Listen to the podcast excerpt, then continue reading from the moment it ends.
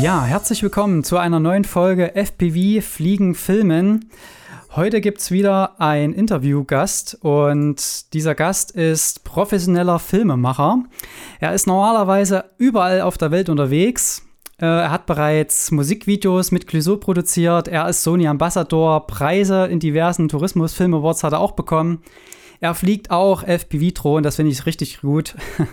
er ist auf sämtlichen Kanälen auch unterwegs, also wer ihn jetzt noch nicht kennt, äh, ist selber schuld oder lernt ihn jetzt kennen. Herzlich willkommen, Dennis Schmelz. Hallo Jan Köster, freut mich sehr. Ja, grüß dich. Ähm, ja, mit dem Dennis Schmelz, es ist immer so ein bisschen, ähm, wenn man jetzt irgendwie mich, sich mit Freunden trifft, oder das irgendwie erzählt mit meiner Freundin, dann äh, sage ich nicht immer Dennis, sondern immer Dennis Schmelz. Ich weiß auch nicht. Echt ist das so, ja? Gehört irgendwie mit dazu bei deinem Namen. Ich weiß auch nicht. nee, ich mag meinen Nachnamen eigentlich gar nicht, aber ja. Nee? nee. Ich finde es schon so ein bisschen einzigartig irgendwie. Ja, gibt es halt nicht. Es gibt nicht so viele, also Schneider oder so gibt es mehr, deswegen, ja, es ist schon. Ja, ja. ja. Naja, ist halt. Das ne, auf jeden Fall. Schmelz ja. wie der Käse. So, das ist äh, genau. eine gute Brücke. das kann man zumindest gut äh, erklären, wenn man einen Tisch reserviert, ne? Genau. Und jeder, der den Witz bringt, denkt, er wäre der Erste, der den bringt. Aber genau. Ja. Deswegen habe ich ihn jetzt nicht gebracht. Sehr gut. Jawohl. Genau. Also fangen wir einfach mal hier so ein bisschen äh, entspannt an. Und zwar äh, gucken wir noch mal ganz kurz zurück, äh, wo du gestartet bist, beziehungsweise ja, wo ich dich auch zum ersten Mal sage ich mal, wahrgenommen habe. Und das war das Ganze mit dem Trans-Siberian Dream. Mhm. Äh, da hast du sicherlich auch schon einige Geschichten dazu erzählt, aber ähm, noch mal ganz kurz, das war ja natürlich ein großes Projekt für dich. Und glaubst du, oder ich habe dich ja dadurch das erste Mal wahrgenommen, war das auch für dich so, dass es dann so einen richtigen Push danach gab? Oder war das für dich eher noch ein Zusatz oder war das, ja, wie, wie, wie war das da so von der Wahrnehmung her der anderen? Hast du da was mitbekommen? Ja, also das war auf jeden Fall ein Meilenstein. Ne? Also das äh, hat ja irgendwie, also Transibin Dream war schon so, so, ein Meilenstein, eine Art Durchbruch irgendwie. Es gab ja noch äh, The Beauty of Greenland, der war, ich glaube sogar kurz vorher oder kurz nachher, ich weiß gar nicht mehr in welcher Reihenfolge, aber die zwei Filme waren so mit am erfolgreichsten und Trans-Siberian Dream war dann halt so wirklich, ähm, gerade hier in Thüringen ging der halt übelst, also der ging weltweit durch die Decke, aber gerade in Thüringen kam dann natürlich die Aufmerksamkeit nochmal geballter, weil irgendwie, ähm, ja, die, die Szene ist jetzt relativ überschaubar. Und dann kam halt äh, sofort auch hier Fernsehen angerückt und äh, keine Ahnung und jeder, es war halt in aller Munde so irgendwie. Es war schon, schon krass für damalige Verhältnisse und äh, ich habe auch ganz viele E-Mails bekommen auf, auf äh, also daraufhin, als der Film rausging. Also es gab ja, ich muss ein bisschen weiter ausholen, weil ähm, das Ding hat bei Vimeo und Stefby gelandet. Das heißt, das Ding ist halt in allen Newslettern drinne und ähm, jeder, der irgendwie bei Vimeo ein Konto hat, okay. hat quasi das Video äh, in seinem Newsletter bekommen und daraufhin äh, haben das irgendwie am nächsten Tag Millionen von Leute das Video äh, per Mail bekommen und haben sich angeguckt und daraufhin gab es natürlich eine mega Resonanz und dann ist es gab so viele Klicks da drauf und keine Ahnung, da also ist das Ding ist halt über Nacht viral gegangen mit diesem Steph Pick so und dann äh, ging das halt auch, ne? Und da ging dann auch der Bekanntheitsgrad, sag ich mal, es war auf jeden Fall ein guter, ein guter Boost, der das nochmal so richtig vorangetrieben hat, ja. Okay, okay. Ja, und ich glaube auch, dass wenn man von Vimeo da irgendwie ausgewählt wird, da natürlich auch äh, eine große Zuschauerschaft hat, die auch im professionellen Bereich unterwegs sind, ne? weil mhm. Vimeo mhm. ist ja doch so ein bisschen eher die professionellere Plattform ja. im Vergleich jetzt zu YouTube. Und wenn man da natürlich dann noch mal so einen Shoutout bekommt, geht das, das äh, seiner Dinge, ne? wie du es jetzt auch dann mitgekriegt hast. Absolut, das war. Ja, cool. Ja. Ähm, und ja, und glaubst du dann auch, dass es vielleicht äh, auch teilweise dann ein Türöffner war, logischerweise, ne? So ein, so ein Projekt dann. Gewissermaßen schon. Also ich sag mal, ich habe ja vorher schon viel gemacht. Also äh, bin ja jetzt seit acht Jahren jetzt äh, selbstständig mittlerweile und da ist ja vorher schon ganz viel passiert und auch immer wieder Videos gepublished und ganz viel ja immer aktiv gewesen bei Insta, bei Facebook, Vimeo, YouTube, äh, was es alles halt alles gab so und habe halt meine meine Sachen immer viel präsentiert und viel gezeigt halt auch ähm, auf Wettbewerbsfestivals und aber halt auch im Internet ne und ähm, genau deswegen war ja schon ein gewisser ja. Bekanntheitsgrad da und das war halt noch mal so, so, so ein richtiger Push, der dann auch mal nach vorne ging und der hat viele Türen geöffnet ja, ja. einfach also da kamen dann auch wirklich Anfragen ähm, von international, also aus Amerika teilweise, von äh, die uns dann auf die Reise geschickt haben für Industriefilme in China, in, in Mumbai und äh, da waren wir dann irgendwie drei, vier Wochen unterwegs, die nur aufgrund dieses Videos quasi überhaupt auf uns aufmerksam geworden sind. Also und das ist ein Beispiel von vielen. Also das natürlich ähm, hat das nochmal noch mal ordentlich Feuer gegeben. So.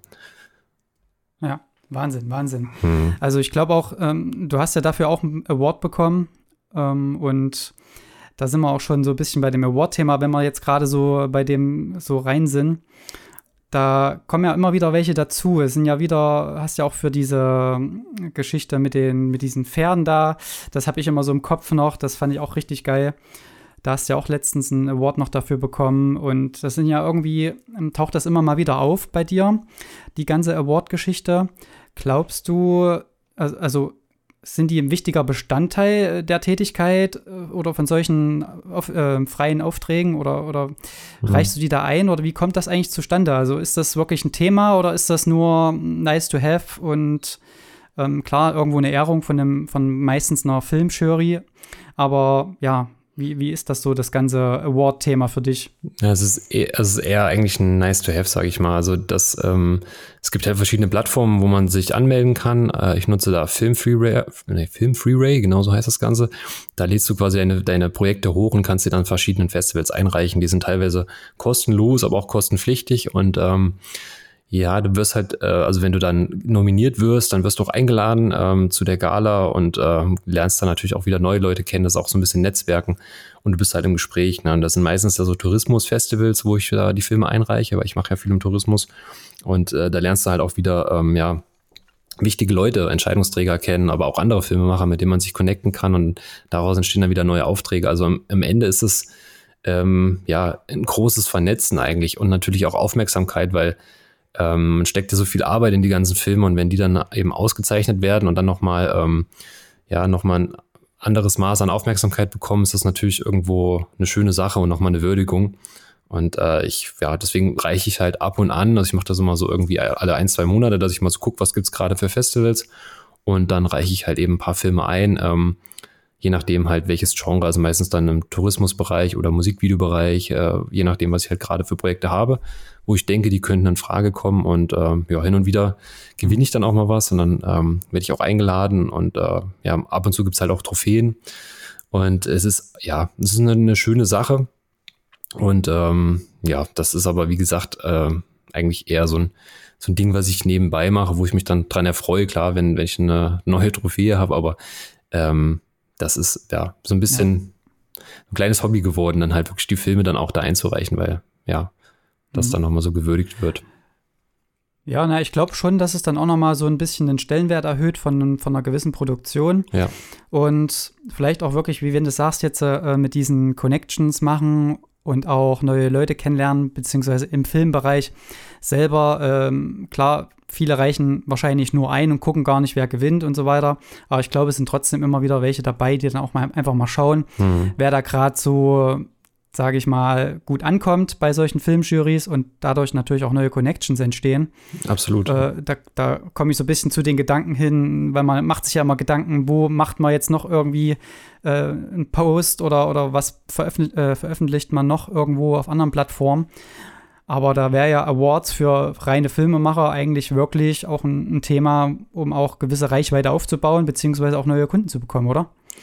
Ja, also durchaus, gerade halt im Tourismus, ne, weil, oder beziehungsweise in dem Genre, in dem man aktiv ist, weil die Leute tummeln sich ja dann auch dort. Also dann sind dann irgendwelche Tourismusregionen oder Destinationen auch vor Ort und ähm, die werden ja auch immer eingeladen, je nachdem, wo das Festival ähm, bespielt wird. Also meistens ist es ja international. Ne? Jetzt zum Beispiel auf Griechenland angenommen, ähm, dann sind ja auch dann von der jeweiligen Tourismusregion auch die zuständigen Marketingleute da und die Entscheider.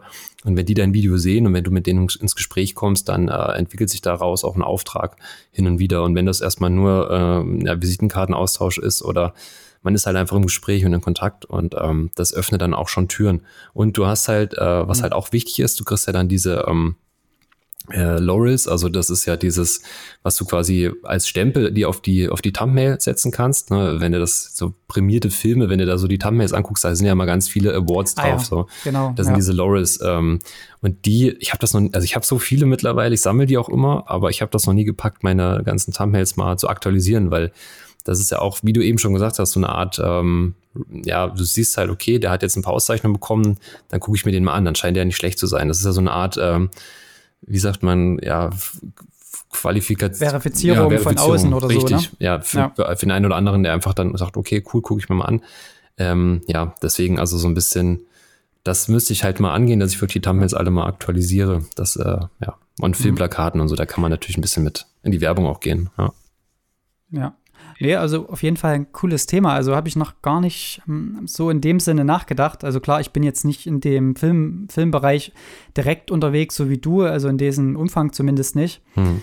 Klar, in Teilen schon, aber du machst ja dann wirklich schon mit einer Story, da ist irgendwo, da kommen Emotionen, da sind Menschen auf jeden Fall immer mit dabei und das ist ja schon so, ja, äh, da, kann man wirklich, glaube ich, gut was da reisen bei diesen Awards. Und ja, also ich denke, das das ist ein gutes Thema für alle, die, glaube ich, im Tourismusbereich auch weiter irgendwo Fuß fassen wollen ja. und drüber nachdenken, ob Instagram reicht oder welche Plattform als nächstes ne, bespielt werden soll. Ja, schon. Und ich hatte auch schon überlegt, weil wir hatten ja dieses Jahr auch oder letztes Jahr auch einige Projekte zusammen gemacht, unter anderem ähm, das äh, mit Nina Hoffmann, äh, das Mountainbike-Video, was wir zusammen gedreht haben. Und da, also ja. muss ja dazu sagen, dass ich dann auch, äh, ähm, müssen wir vielleicht nochmal erzählen, wie wir uns überhaupt kennengelernt haben. Ähm, aber ich habe dich ja schon öfter mal gebucht für Projekte, einfach weil äh, im FPV-Bereich du einfach nochmal, ja, einfach viel, viel erfahrener bist und einfach ganz anders fliegen kannst als ich. und äh, ich dann einfach auch die, die Verantwortung an dich abgeben kann und du das halt auch tausendmal besser machst. Ähm, und genau, und deswegen habe ich ja überlegt, dieses eine Video von Nina zum Beispiel, da bist, da haben wir ja so geile Flüge gemacht, oder du äh, und äh, Wieland zusammen, das ja, da seid ihr durch den Wald rückwärts geflogen und ich weiß noch, wie wir uns am Set gefeiert haben. Und da dachte ich halt auch, das sind so geile Shots. Ich habe die teilweise ja auch schon veröffentlicht und ähm, da gab es so viel Resonanz drauf. Und da wollte ich sowieso mal gucken, ob es vielleicht auch so ein, weiß nicht, ob du das weißt, so ein FPV-Festival gibt oder so Thronen. Es gibt ja so ein Thronen, also weltweites Thronenfestival, das weiß ich. Aber ja. ähm, dass man halt sowas auch mal einreicht, weil das ist echt, äh, sind echt geile Dinger dabei. Weißt du das, ob es sowas gibt ja. im FPV-Bereich, oder? Ja, also also die Skypixel, die gibt es ja jetzt, ähm, da hast du ja, glaube ich, auch schon eingereicht jetzt wieder, hatte ich gesehen. Mhm. Ne?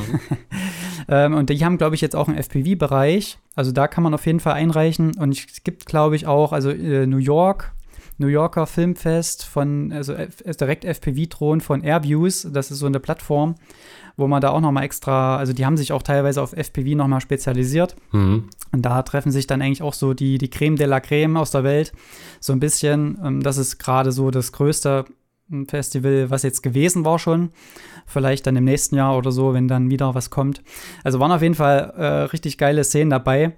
Klar, man ist dann so ein bisschen auch ähm, äh, wenn man so tief drin ist in diesem FPB-Game, teilweise schon fast abgestumpft äh, und man feiert das gar nicht mehr so richtig. Aber wie du schon sagst, es waren echt richtig geile Aufnahmen mhm. und ich glaube, da sollte man noch mal irgendwie was draus machen. Das stimmt schon. Ja, aber du, du badest da ja auch ein bisschen in deiner eigenen Suppe, ne? Also es ist ja, wenn du, wenn du das jemand anderen zeigst, also mittlerweile, ich weiß noch so, als das angefangen hat mit FPV, äh, wo du das, wo ich das das erste Mal gesehen habe hier von ähm, Johnny FPV, so die, die Sachen, war ja völlig geflasht, ich wusste gar nicht, was ja. los ist. Und mittlerweile ist es ja auch für mich ähm, normal geworden, das zu sehen und man ist gar nicht mehr so geflasht, aber wenn du das einfach Leuten zeigst, die damit null Berührungspunkte haben, die sind, die denken, hä, das ist ja aus dem Computerspiel, was ist das und so. Und dann, dann versetzt man sich immer wieder die Lage, wie es halt für, ein, für einen selber war, vor ein, zwei Jahren, als man das erste Mal gesehen hat.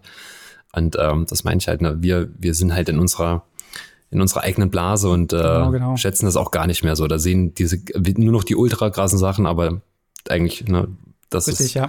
Es muss halt immer noch krasser werden genau. und noch, noch spezieller. Ne? Gerade so diese ganz nahen Sachen, die werden halt immer, das ist dann halt das, wo es sich dann nochmal unterscheidet zwischen mhm. denen, die jetzt anfangen und das auch noch machen. Äh, das ist halt dann so ein bisschen der Punkt. Ne? Aber und gerade mit den äh, rückwärts montierten, das ist ja auch so Klar, man kann was rückwärts abspielen, aber wenn jemand natürlich vorwärts fährt, mhm. dann muss man die natürlich hinten dran montieren. Und äh, wir haben ja äh, bei dem Eindreh, äh, wo wir für, für Thüringen da was gedreht haben, das ist ja eigentlich durch Zufall entstanden, wo ich da vorne wegfliege, die Kamera hinten montiert und dann so einen ein Tilt nach oben mache. Mhm. Das ist ja, war ja wirklich nur eine Zufallsbewegung äh, und die habe ich jetzt eigentlich komplett implementiert bei mir, weil macht kaum einer und sieht halt auch geil aus. Und die, die feiere ich zum Beispiel immer noch, diese, also, diese Flugbewegung jedes Mal. Jan, Jan Köster-Move jetzt geworden, oder das? Signature? Ja, ich, ich, bin, noch, ich bin noch dran. Okay. Ich muss noch einen Namen finden. Okay, so ja. Tony Hawk sei 900. Ja, lässt du dir jetzt Paladin. Ja, genau, genau. Ja. So ungefähr, so ungefähr. Aber das war, das war geil. ja, aber da sind wir auch schon, ja. Ja. Mit Tony Hawk oder was? Nee, oder, achso, der, Flug, der Flug war geil. Ja.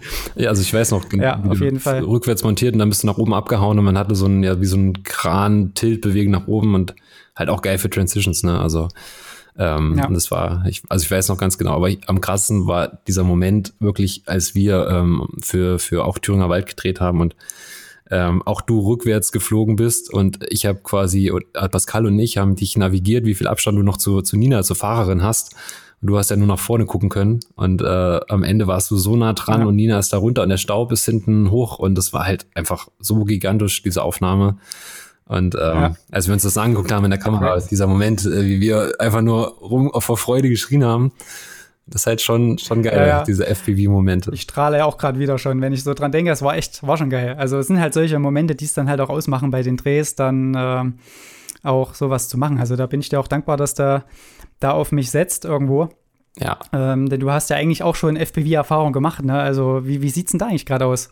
Bist du wieder dran? Nee, also. Simulator. Ach nee, also ich habe ja das letzte Mal, äh, boah, das ist, ich weiß gar nicht, wann ich angefangen habe, vor anderthalb Jahren oder so. Es war auch Winterzeit. Ich glaube, ja, das war so vor anderthalb Jahren ungefähr oder vor einem Jahr. Also so, gar nicht so lange. Ich glaube, ich habe vorhin mal geguckt, dein, dein, also dieses erste Video mit der 360-Kamera, mhm. das war jetzt vor circa einem Jahr, genau. Okay, ja, dann, dann kommt es ungefähr hin. Dann habe ich elf vor elf Monaten irgendwie. Mhm. Ja, dann ist wahrscheinlich so ein, ein Viertel oder so, wo ich, seitdem ich jetzt quasi im FPV äh, mich also mich damit beschäftigt habe, beschäftigt eigentlich schon seit zwei Jahren oder so, aber nie die Muße mhm. gehabt, irgendwie ja da einzusteigen, weil es ist halt ja meine, wie muss ich das erzählen? Das ist ja nichts, was du jetzt einfach mal kaufst und wo du direkt loslegen kannst, sondern äh, es sind ja ganz viele Hürden vom Bau über überhaupt, ähm, ja, das Flugverhalten erstmal zu studieren.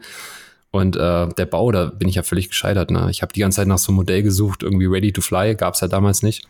Und ähm, habe ja dich dann gefunden. Also so haben wir uns ja auch kennengelernt. Ich habe ja dann ähm, genau. Jan FPV bei, bei Instagram und du warst der einzige in Thüringen, den ich kannte, der halt FPV fliegt. Und da habe ich halt habe ich dich angeschrieben und sag hier, hättest du denn Bock, mich äh, zu supporten, beziehungsweise könntest du mir eine Drohne bauen, weil ich habe davon keine Ahnung und ich habe auch nicht die Zeit, mich da einzuarbeiten, habe aber Bock zu fliegen. Und äh, du hast dich drauf eingelassen und äh, dann hast du mir ja die erste Drohne gebaut, die ich heute noch fliege. Also ja, den Frame genau. habe ich ja immer noch. Und ja. Ich weiß auch noch ganz genau den Moment, als ähm, du hast das alles für mich raussucht und bestellt und dann äh, zusammengebaut, dann haben wir uns getroffen und dann äh, hast du den ersten Testflug gemacht und vorher hast du mich nochmal bei dir im Simulator fliegen lassen. Und ich war der festen Überzeugung, dass ich das hinkriege, weil ich ja auch jetzt seit, seit sieben Jahren eine das, normale Drohne fliege, aber finde, Dass du den Testflug machst, ne? Genau, ich, ja, ja, ich wollte den Testflug. Nee, genau. nee, fliege erstmal Simulator. Ich so, ja, okay. Und dann, ja, war ganz schnell klar, dass ich noch ein bisschen Übung brauche. Und es hat ja dann, ich glaube, zehn Stunden oder so gedauert, bis ich wirklich einigermaßen ja. äh, manövrieren könnte. So. Also es war, das weiß, das wissen ja viele gar nicht so. Und das, also Leute, die, mhm. ne, ich wusste es ja auch nicht zu dem Zeitpunkt, dass es so krass ist, also so schwierig auch. Aber ja. Ja. ja, das ist halt einfach, äh, also mittlerweile gibt es zwar schon die Ready-to-Fly-Systeme, die dann wirklich fast äh, ohne noch weiteres Zutun fliegen. Also klar, man muss irgendwo binden, die, die, den Copter mit der Fernbedienung, aber die Systeme, die sind schon da. Aber wie du auch schon gemerkt hast, die Simulatorzeit brauchst du halt trotzdem. Und äh, jetzt deine Referenz, sag ich mal, zehn, äh, zehn Stunden, das ist, sag ich mal, auch so die, die, die Zeit, die ich auch jedem grob sage. Hm. Also zehn Stunden musst du wenigstens da investieren vorher, um dann zumindest einen 5 Zoll, so wie, wie, äh, wie wir das aufgebaut haben, dass du den fliegen kannst. Die Cinewhoops, die sind ja doch etwas, ähm, wie soll ich sagen, ein bisschen geschmeidiger oder etwas resistenter, was die Eingaben angeht, aber trotzdem braucht man da auch ein bisschen Übung. Und da ist der Simulator eigentlich unumgänglich. Ja. Absolut, aber ich ja. habe seitdem, also ich hatte, ich habe ja so, ich habe natürlich immer wieder gecrashed und so, aber das Geile ist ja, dass die wirklich sehr robust sind ähm, und immer nur kleine Sachen waren. Ich hatte ja auch ein, zwei Mal wieder zu dir gebracht. Ich sag hier, Jan, guck mal, äh, funktioniert was nicht. Ja. Und äh, jetzt hatte ich es ja bei Moritz gehabt, lange Zeit, bei einem anderen Kollegen aus Erfurt. Äh, und ähm, jetzt ist es gerade bei Wieland zur Reparatur. Also ich wechsle immer so ein bisschen. Ähm, selber genau. habe ich mich noch nicht. Da kann jeder seine Handschrift rein, rein tun. Ja, mittlerweile ist es äh, so voll die FPV-Hure, die immer hier rumwandert ja, ja. zum Reparieren. Weil ich selber echt so, ich, äh, ja, also sie liegt jetzt schon sehr lange bei bei Wieland und vorher war sie bei Moritz und ich bin seit, glaube ich, seit vier, fünf Monaten nicht mehr geflogen und habe aber übelst Bock. Okay. Ja. Mal wieder. Ja, da müssen wir auf jeden Fall nochmal irgendwie irgendwo starten. Unbedingt. Dass wir da mal wieder, wieder eine Runde fliegen. Das fand ich eigentlich auch ganz cool mit dieser 360-Kamera. Äh, war ja bei dir so ein bisschen eigentlich als Test angedacht, mhm. aber ich fand die, die, diesen Look eigentlich ganz cool. Mal, es war halt wieder was Neues irgendwo in dem Bereich. Mhm Äh, vielleicht kannst du jetzt auch wieder irgendwie durch deine Erfahrung auch gleich wieder nochmal was Neues reinbringen. Man weiß es nicht. Manchmal ergibt sich ja sowas. Ja, absolut. Ja. Ähm, Gab es da aber jetzt schon mal Anfragen direkt an dich, äh, sowas zu, ja. zu bringen? Also du hast ja jetzt klar, hast ja diese zwei Videos auf YouTube, aber hast es ja auch so, immer so ein bisschen auch geteilt. Genau. Und es sind ja doch einige, die da, da zuschauen. Ja, ich hatte, ich hatte erst so, ich hatte, als erste Video war, habe ich mir natürlich selbst so ein bisschen, äh, also das erste Video war ja, ähm, wo ich ein, ein kleines, also ein, ja, komplettes Crash-Video hochgeladen habe, so, äh, wo ich geschrieben habe, mein erster FPV-Flug, der ging natürlich völlig in die Hose. Ich habe das halt online gestellt, weil ähm, das fand das, fand das halt, äh, ja, wollte es halt teilhaben lassen, dass es eben nicht so einfach ist. Und das zweite Video hat man dann ja. schon deutlich die Steigerung gesehen, was halt eben so passiert ist. Äh, und dann beim dritten Video, das war dann ja auch so ein, naja, Showreel wäre jetzt übertrieben, aber es war halt so, so ein Zusammenschnitt aus allen, aus meinen Best-of-Flügen. Und da war ja dann auch so die ersten Erfolgserlebnisse, wo ich dann wirklich so durch einen, ja, durch den Bagger irgendwie durchgeflogen bin, durch die Schaufel so und äh, Loops gemacht habe und äh, dann halt wirklich Spaß hatte. Ich weiß noch ganz genau, es war halt Sommer, es war schön warm. Ich hatte immer meinen, meinen Campingstuhl hinten drinne und habe mich dann einfach in den Campingstuhl gehauen, Mucke aufs Ohr und bin dann halt so schön am Baggerloch irgendwie rumgeflogen. Und äh, das war halt, das war schon cool, hat mega Spaß gemacht. Und ähm, das habe ich ja dann auch online gestellt. Und da kamen tatsächlich sehr viele Anfragen von Leuten, die erstens wissen wollten, ähm, wo sie so, sowas herkriegen, weil sie auch Bock drauf hatten und halt eben auch Leute, die Filme haben wollten. Also ne, es war ja dann auch mit Adrian ja. vom Thüringer Wald. Ähm, da, mhm. Für die habe ich auch ein großes Projekt jetzt umgesetzt mit insgesamt sechs Filmen letztes Jahr und da hatte ich dich ja auch, äh, ich glaube, fünfmal dabei als FPV-Pilot und eben als Assistent, weil die Anfrage war halt da, ja, wir, das müssen wir unbedingt machen, weil es ja eben viel im Sportbereich war. Und ähm, dann habe ich aber von vornherein gesagt, nee, also ja, wir können das machen, aber ich würde halt nicht selber fliegen wollen äh, und habe ja dich dann angefragt. Ja. Weil erstens mal kann ich mich dann halt viel mehr auf die Kamera konzentrieren. Und du weißt, das, weißt ja auch, wie es ist, wenn du FPV fliegst und gerade im Sportbereich, du bist halt voll auf Adrenalin die ganze Zeit. Und ähm, wenn du dann halt irgendwie eine Session FPV fliegst und dann wieder an die normale Kamera und dann wieder, also du bist ja permanent unter Strom und du willst ja dann auch mal durchatmen. Absolut. Also du brauchst es ja, ich habe das ja auch an dir gesehen. Du bist ähm, du bist in Oberhof an der Skisprungschanze Leuten hinterhergeflogen beim, beim Skispringen und du warst irgendwie, also du, ne, ich habe die ganze Zeit gedacht, ey, du standest da rotze cool und ich denke die ganze Zeit, ja. Also es war, ja, ja. Äh, als du dann aber, aber die Brille, es der war Puls halt, war hoch. Ja, der, genau, das war der Schein hat gedrückt, weil eigentlich, als du die Brille abgesetzt hast, du hast äh, gezittert und warst fix und fertig. Und du standest da aber sowas von konzentriert und cool und hast das, das Ding manövriert und äh, den, den Leuten hinterher geflogen, wo ich dachte, okay, wenn jetzt, wenn du nur ein bisschen verziehst oder der, der Wind nur irgendwie, ne, und du dem Skispringer irgendwo reinballerst und aber du hast es ja super gemacht und äh, das, also das könnte ich halt eben nicht dann irgendwie so Dinger fliegen und dann wieder an die Kamera gehen, als wäre nichts gewesen und weiterfilmen. Und deswegen finde ich diese Aufteilung halt geil, ja. zu sagen, ey, wir haben ein Team und ich hole dich halt als FPV-Piloten und ich kann mich komplett auf meine Bildgestaltung so äh, am Boden konzentrieren. Das ist halt echt, das hat mega Spaß gemacht, also eine sehr geile Kombo. Ja, deswegen würde ja, ich es, glaube also ich, beides definitiv, ähm, ja, also vielen Dank auf jeden Fall für äh, ja, das reinnehmen dann auch immer. Und äh, ich kann das eigentlich auch bestätigen, weil wir haben ja jetzt auch immer mal so Projekte gemacht, wo ich dann auch normal gefilmt habe und auch geflogen bin. Und es, also es ist schwierig. Ja. Es ist ganz schwierig, weil du in beiden Bereichen doch irgendwo dann in so einem Tunnel bist äh, um da wirklich das Beste dann rauszuholen in dem Moment am Set. Mhm.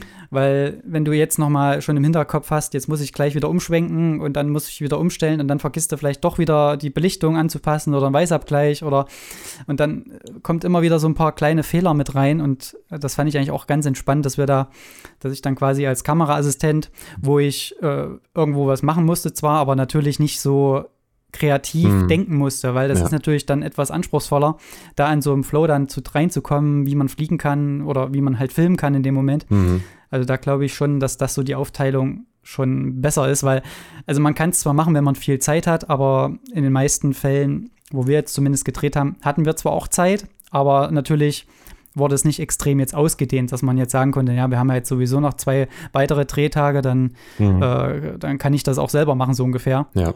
Und das war ja nicht. Und das, da, da geht das gar nicht anders, ne? Absolut. Sonst kommt man überhaupt nicht rein. Auch gerade hinter der Kamera, da willst du ja auch irgendwo in so einen Flow reinkommen an dem Tag. Und wenn du dann in so einen anderen Thrill reinkommst, wo du mit der Brille dann noch rumfliegst, mhm. also da glaube ich, das, das stört dann den Kreativitätsfluss an der normalen Kamera. Oder, oder würdest du da Würdest du auch so sagen, ja, oder? absolut. Also ich merke das ja schon bei der normalen Drohne, also bei der, bei der Mavic oder so. Da ist es natürlich entspannter, aber ich hatte das auch schon, dass mir dann halt beim Dreh, als ich die Mavic geflogen bin, die Drohne gecrashed ist. Ähm, und dann, äh, ich hatte zwar die Bilder und das Material war auch in Ordnung, aber die Drohne war halt gecrashed und dann war zwar Musikvideodreh und das war halt so äh, mitten im Drehtag, ne? Okay, wir machen jetzt Drohne, auf Drohne umgebaut, Drohne gemacht, Drohne gecrashed. Ähm, okay, Shot war im Kasten, aber Drohne war kaputt und wir hatten noch zwei Drehtage. Und da war halt so, so eine komische Stimmung auf einmal so. Und ich war so ein bisschen getrübt und hab dann gesagt, mhm. ey, komm, scheiß drauf, es ist einfach nur eine Drohne. Äh, das Ding ist versichert und du bist in Berlin. Es war halt in Berlin und sagt, okay, äh, du hast morgen eine neue, das ist kein Problem. Es gibt so viele Piloten hier, du kennst auch so viele, dann besorgst du dir einfach eine neue. So. Und dann zu so sagen, okay, scheiß drauf, das Ding ist jetzt abgeschrieben und äh, ich habe damit jetzt nichts mehr zu tun. Also das ist jetzt passiert und aber du hast gemerkt, das hat halt so die Stimmung getrübt. Ne? Und wenn halt irgendwie was passiert, mhm. ähm, und du halt diese vielen Rollen einnimmst, dann fühlst du dich dann auch immer in jeder Rolle so ein Stück verantwortlich und nimmst diesen Mut in die andere Rolle mit rein. Deswegen ist es halt, bin ich ein großer Fan davon, wenn jeder seine Rolle hat am Set. Ne? Und ich bin ja. auch kein Freund davon, von, äh, ja, kannst du, kannst du noch ein paar Fotos mitmachen und kannst du noch, äh, ja, also filmen und Fotos machen, klar geht das. Ähm, und nebenbei noch Insta-Stories, das geht alles. Ähm, aber ich bin halt echt ein Freund davon, äh, zu sagen, okay, ich filme halt ja. nur. Und äh, wenn der, wenn es so ein Muss ist, ne, ist ja ganz oft so, auch bei Konzerten oder so, wo, wo ein Künstler, also ich mache auch viel im Musikbereich oder und da geht's dann halt immer ja, du hast ein paar Fotos mit und äh, wäre auch noch cool, wenn du so ein paar Stories machst, aber bei dem und dem Lied und das und dann ich so, okay, aber ich brauche, der Fokus liegt ja auf, auf dem Film, ne, weil alles andere ist halt vergänglich, also Story zumindest, ja. äh, Foto jetzt ja. nicht, aber dann finde ich es halt geil, wenn jeder seine Rolle hat und einfach jeder 100% geben kann, weil sonst leidet immer, irgendein Part leidet immer drunter, außer du heißt äh, Chris Schwarz oder Paul Rübke, ähm, da, kannst du dann alles auf einmal machen.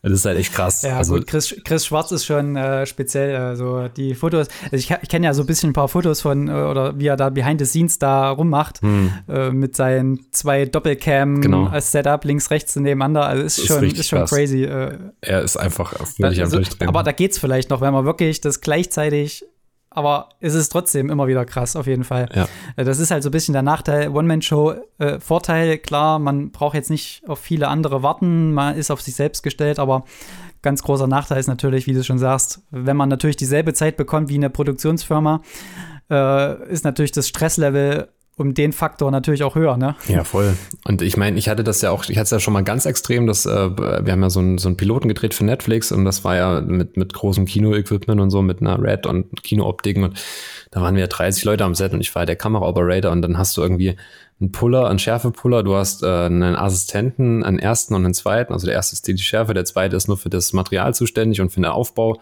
Dann hast du einen Regisseur, dann hast du noch einen DOP, ähm, in dem du zusammenarbeitest, sind so viele Leute und am Ende bist du nur derjenige, der ins Set kommt und halt nur noch Rekord drückt und die Kamera bedient so. Und das ist halt äh, ist auch mal ganz nett, aber auf der anderen Seite dann halt auch wieder zu sagen, ähm, ja, ich drehe jetzt halt einfach, bin jetzt die One-Man-Show und ich bin jetzt mit meinem Rucksack unterwegs und fliege jetzt irgendwo, äh, weiß ich, zwei Wochen durch Vietnam, reise zwei Wochen durch Vietnam und habe halt eben nur meine kleine Cam und meine drei Objektive dabei und ähm, also diese, diese Mischung halt, ne, im großen Team zu arbeiten und eben auch diese One-Man-Show, wo du halt mhm. einfach alles abdeckst. So. Also das finde ich halt geil. Also nur das eine. Ist, eigentlich, ist ja eigentlich auch, ja. Ja. ist ja eigentlich auch ein bisschen komisch, weil eigentlich, äh, wenn du eine große Produktion hast, hast du ja gerade den Vorteil, nicht so viele Aufgaben zu haben mhm. und dann auch mit einem mit einem freien oder mit einem, sage ich jetzt mal, entspannten Geist dann auch an der Location zu sein, um dann auch vielleicht auch kreativ zu werden musst es aber gar nicht oder darfst es gar nicht, weil ja alles so weit abgetimt ist und abgeklärt ist von der Produktion genau, aus, ja. dass du dann gar nicht die Möglichkeit hast, kreativ zu werden. Und bei der One-Man-Show, wo du es wiederum ja. gerne wärst, kannst du es nicht, weil du dann einfach schon also alles, was du nicht vorher geskriptet hast, wird eigentlich schon schwierig dann spontan umzusetzen, weil du dann gar nicht so viel Zeit im Kopf oder gar nicht so viel Zeit hast, mal kurz runterzukommen, die Gedanken noch mal kurz äh, zu überlegen, ob das überhaupt Sinn macht in die Richtung. Also das ist ganz verrückt. Klar, ja. mit deinem Thema hier Vietnam, da hast du natürlich wiederum Zeit und bist in, auch in, in einem anderen Mut, weil du, du musst nicht, sondern du, du machst es eher aus freien Stücken. Ne? Das ist wieder der Unterschied da auch nochmal. Das ist ja der Reiz. Ne? Also wenn du wirklich mit kleinem Besteck unterwegs bist und als One-Man-Show, du bist halt einfach, also du, du kannst einfach gleich umsetzen. Und wenn, du, wenn dir was in den Kopf kommt, und das ist halt das am Filmset, was mich gestört hat so ein bisschen, ähm, du hast klar irgendwie eine Idee, was jetzt äh, die Kartierung angeht vom Bild oder so, das kannst du halt noch alles bisschen bestimmen und ändern. Aber der Rest ist halt geskriptet und da gibt's nicht mehr so viel Freiraum nach rechts und links, sondern es ist alles schon wirklich, da gibt's ein, ein Drehbuch, ein Storyboard, da ist alles schon festgelegt, das Licht steht und ähm, da kannst du nur noch Nuancen verändern. Aber bei, ich merke das halt auch, das ist auch so ein Grund, warum, warum ich so viel mit Glüsen gemacht habe, ne? also die Musikvideos, weil er selber äh, kennt es halt auch nur in großen Produktionsteams zu drehen und äh, hat aber total Gefallen gefunden, im kleinen Team unterwegs zu sein, weil er als Künstler dann einfach sagen kann, ey, nee, wir machen das jetzt so und äh, wir drehen das jetzt so. Und der liebt halt auch dieses Spontane und äh, deswegen funktioniert das auch so gut, deswegen hat die Chemie da auch so gut gestimmt bei unseren Drehs, weil wir einfach direkte Absprachen hatten so, ne? Und äh, kein, kein Regisseur dazwischen stand und auch kein Beleuchter, der rumgemeckert hat oder keine Maske, die ständig reinkam, sagen, jetzt müssen wir hier nochmal pudern und da nochmal pudern. Und also es sind immer so, es ist zwar geil mit so vielen Leuten am Set, aber es sind auch viele Leute, die mitreden und viele Leute, die den Prozess bremsen, diesen kreativen Prozess völlig bremsen. Also ja. das merke ich ganz oft. Und deswegen die Ergebnisse, die ich manchmal mhm. alleine oder zu zweit erziele, mit geringerem Aufwand sind manchmal geiler als Riesenproduktionen. Das habe ich schon so oft festgestellt, wo aufgebaut, wo Schienen gelegt werden, wo groß geleuchtet wird. Und das Ergebnis ist dann so, hm, okay, hätte ich jetzt auch ähm, mit dem Gimmel machen können, irgendwie zu zweit und ein bisschen äh, ISO hoch und Available Light. Und also weißt du, wie ich meine? Das ist so große ja. Und dir wäre vielleicht noch eine andere Idee gekommen. Genau, richtig, hm. richtig. Und äh, das ist nicht ja. so ein Stein gemeißelt. Und also es hat alles sein Für und Wider so. Aber ich liebe halt dieses, ich liebe dieses kreative Arbeiten mit kleinem Besteck. So, das ist halt mhm. mega. Ja, weil man da, glaube ich, auch, gerade wenn es dann mit Menschen zusammen ist, kommt man, glaube ich, auch wirklich ja, in so, einen, in so einen gewissen Flow rein, wo man dann einfach auch, ja, man versteht sich dann irgendwo, man ist auf einer Wellenlänge, man weiß vielleicht schon direkt dann, was der andere meint, wenn er was sagt und ja, dann, genau. dann ergibt sich dann auch bestimmte Sachen einfach, ne? Ja, absolut. Also ich glaube schon, dass das dann auch ein Vorteil sein kann. Klar, wenn man natürlich dann wieder einen Zeitrahmen hat, dann muss man eben dann auch dahin arbeiten irgendwo, aber ich glaube schon, ja, dass man da einfach kreativ, kreativer sein kann. Aber, aber ich fand auch zum Beispiel bei dem Dreh jetzt auch mit, mit Nina wieder zum Beispiel, dass wir da ja eigentlich mehr oder weniger freie Hand auch hatten. Mhm, und absolut. auch wenn wir da ja auch schon ein paar mehr Leute waren, also ich glaube, wir waren, ich glaube, insgesamt dann mit Nina zusammen waren wir ja dann fünf Leute. Mhm. Ähm, klar, es sind jetzt noch nicht so viele. Im Vergleich zu deinen Netflix-Produktionen sind es wahrscheinlich immer noch sehr wenig. Mhm. Aber trotzdem konnte man da ja relativ spontan noch interagieren und, und auch sagen, was wir jetzt noch machen wollen oder was noch äh, Sinn ergibt. Ja. Also das hat schon, das war, das hat schon sehr geflowt, weil auch alle irgendwo ja irgendwie Bock drauf hatten genau. und irgendwo dann das Ziel vor Augen hatten. Also ich fand es, also war echt, war echt cool dort. Ja, ja, vor allem auch das, das Team und jeder, jeder hat seine Aufgaben gehabt und der Kunde selber hat uns auch halt vertraut so und das fand ich halt mega wichtig und das hat dem Ergebnis auch gut getan. Ähm, dass halt eben, ja, dass halt eben gesagt wird, okay, wir haben eine Idee, die setzen wir um, aber trotzdem konnte man ständig noch sagen, ach komm, das machen wir jetzt so. Und äh, wenn ich dann gefragt habe, so, ja, wollen wir so machen? Ja, wenn du das sagst, machen wir das so. Und das ist halt schon, das ja. ist halt geil, wenn du so, so Kunden hast, die dir halt vertrauen und sagen, okay, ja, es wird schon, wird schon, wird schon cool sein. Wenn, wenn, und dann sagst du, okay, ja, wir machen trotzdem noch ein Backup, ähm, eine Safety einfach nochmal mitnehmen, aber ähm, wir trauen uns jetzt halt einfach mal was anderes so und machen das jetzt einfach mal anders als vielleicht geplant, weil die Gegebenheiten gerade dafür da sind so. Und ähm, ja. das ist halt, ja, das macht ja Spaß.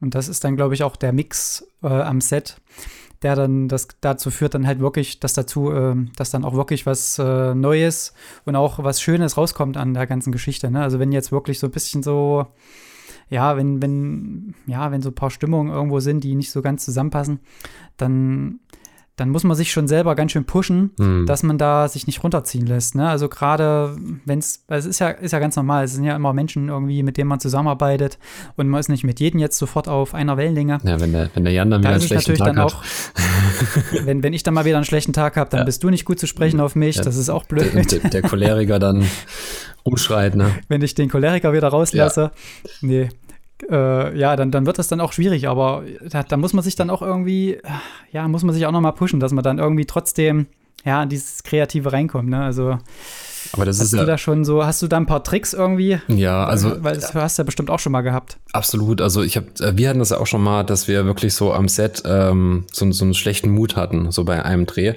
Ähm, der lag aber nicht an uns, es lag einfach an den Protagonisten und es lag äh, ein Stück weit auch ähm, am Kunden. Und das war ja auch so, da haben wir uns dann auch gegenseitig gepusht, so als wir dann zum nächsten Drehort gefahren sind und so. Und das war, aber ich glaube, ganz viel ist einfach, ähm, einfach auch äh, ein bisschen ein Stück weit Gelassenheit, so, weil ich bin ja, also bin ja schon im Tunnel so. Wenn ich eine Produktion habe, dann bin ich völlig fokussiert und will natürlich das bestmögliche Ergebnis haben ähm, und muss mich dann auch manchmal ein bisschen zurücknehmen und dann einmal sagen, okay, jetzt ähm, nicht ständig auf die Uhr gucken und auch mal einfach mal einfach mal kurz, einfach mal ein gutes Gespräch zum Beispiel einfach mal oder mal lachen oder einfach mal ähm, den Moment einfach mal den Moment sein lassen, weißt du, und nicht so verbissen rangehen, weil das hatte ich halt schon ganz oft, dass man dann sagt, okay, wir müssen jetzt weiterdrehen, die Zeit drückt und jetzt, na, dann lieber irgendwie ja, einfach mal einen guten Vibe entstehen lassen, von dem man dann irgendwie den Rest des Tages profitieren kann.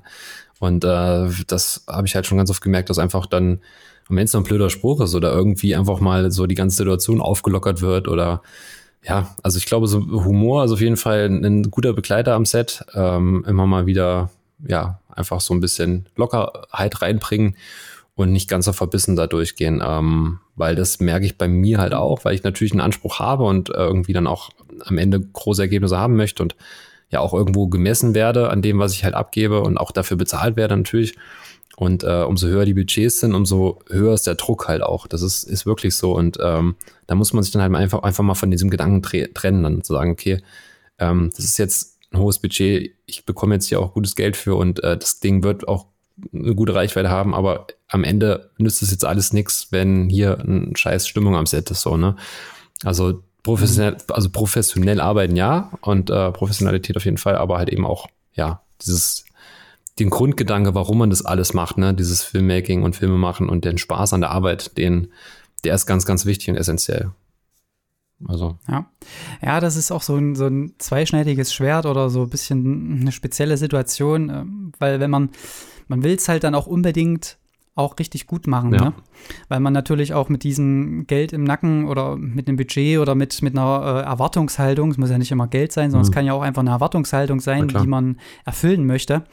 Äh, und die setzt einen natürlich dann noch ein bisschen unter Druck. Und das habe ich auch äh, zum Beispiel aus meiner Bandzeit ganz doll mitgenommen. Mhm.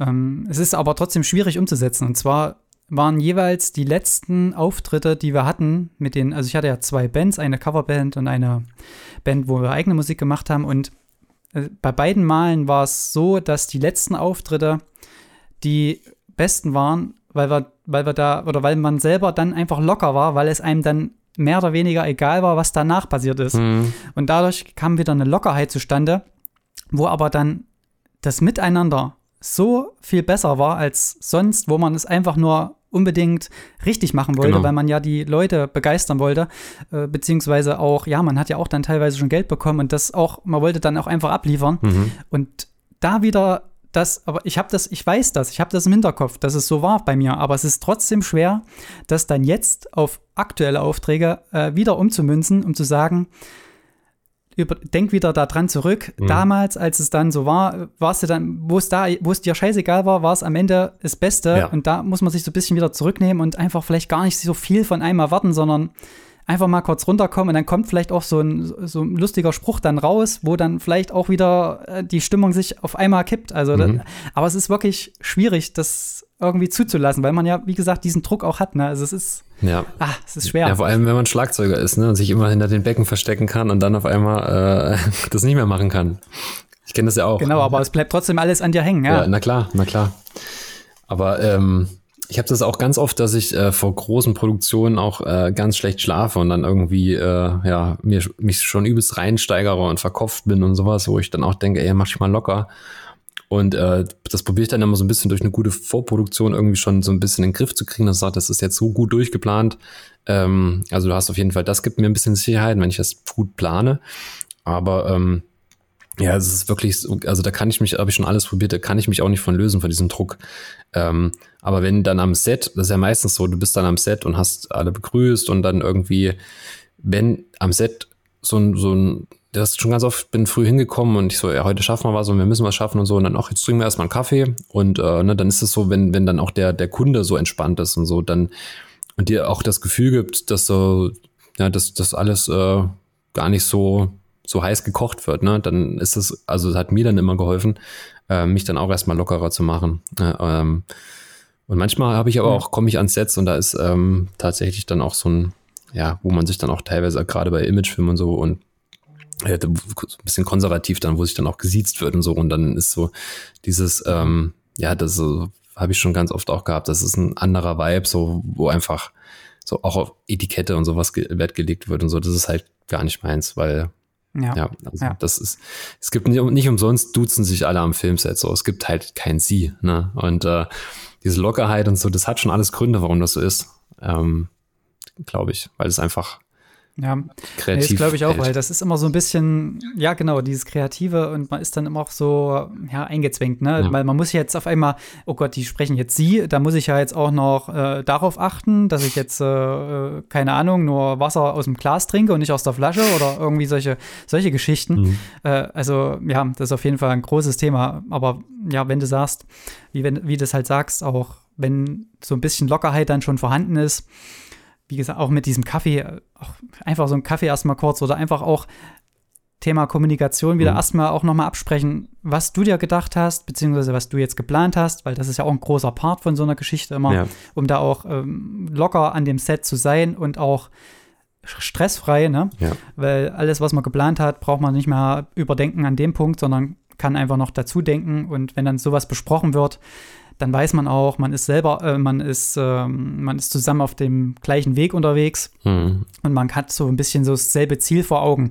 woran man dann arbeiten kann. Also das geht aber natürlich auch wieder nur, wenn die Produktion nicht so groß ist, weil wenn du jetzt sagst, äh, du bist jetzt bei Netflix am Set, da kannst du jetzt auch nicht zum Lichtmenschen gehen und deine, deine Vision da erzählen. Das wird denen dann auch egal sein, oder?